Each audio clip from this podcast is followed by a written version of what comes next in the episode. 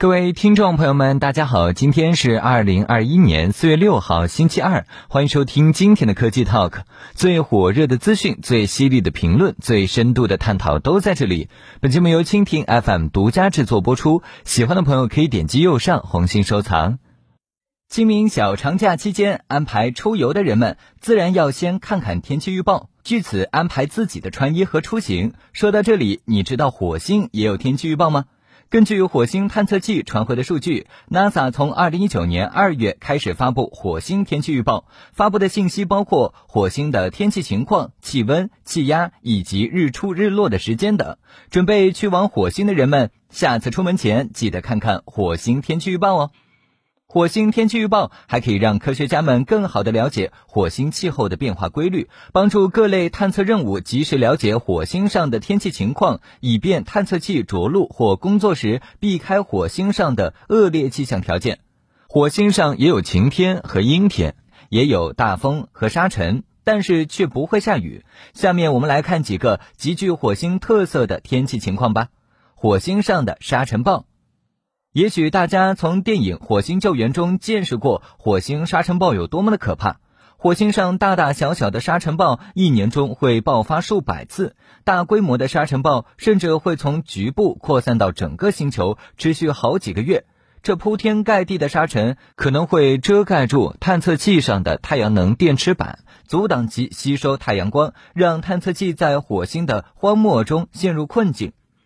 美国机遇号火星车就在2018年6月的一次沙尘暴中遭遇供电系统失灵，与地球失去了联系，结束了它光荣的使命。与地球上的沙尘暴一样，火星沙尘暴同样源于干燥的气候、荒漠的土地和强风的席卷。火星极其干燥，使沙尘暴的规模和威力大增。在地球上，沙尘被扬起后，遇到雨水的冲刷就会降落下来，不再被扬起。而火星上没有雨水，使沙尘降落。沙尘被扬起进入大气层后，会一直留在空中，直到沙尘粒子自己缓缓降落下来，遇到风再被扬起。火星上的风，作为沙尘暴的发动机，火星上的风功不可没。由于火星上大气极为稀薄，密度还不到地球大气的百分之一，几乎没有保温作用。火星上的昼夜温差特别大，从而形成巨大的气压差。火星上的风暴就这样产生了。火星风吹起的沙尘暴虽然能将探测器裹满灰尘，有时候也可以幸运地将灰尘吹走，使太阳能电池板的发电功率得到恢复，变成除尘风。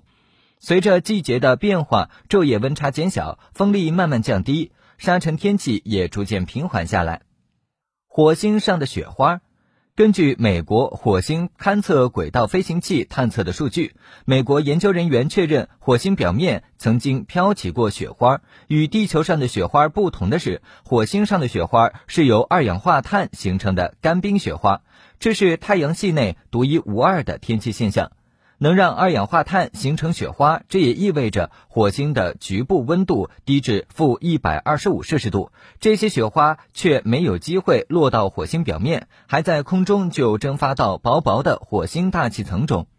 别看火星现在如此的寒冷干燥，科学家研究发现，种种迹象表明，火星曾经也是个温暖湿润的星球，也许还有过生命的存在。那么，曾经一片繁荣的火星气候环境究竟是为什么发生了巨变？了解火星的前世今生，也许能帮助我们更好的照顾我们现在生活的地球，或许也能帮助我们在火星上创造一个新的未来。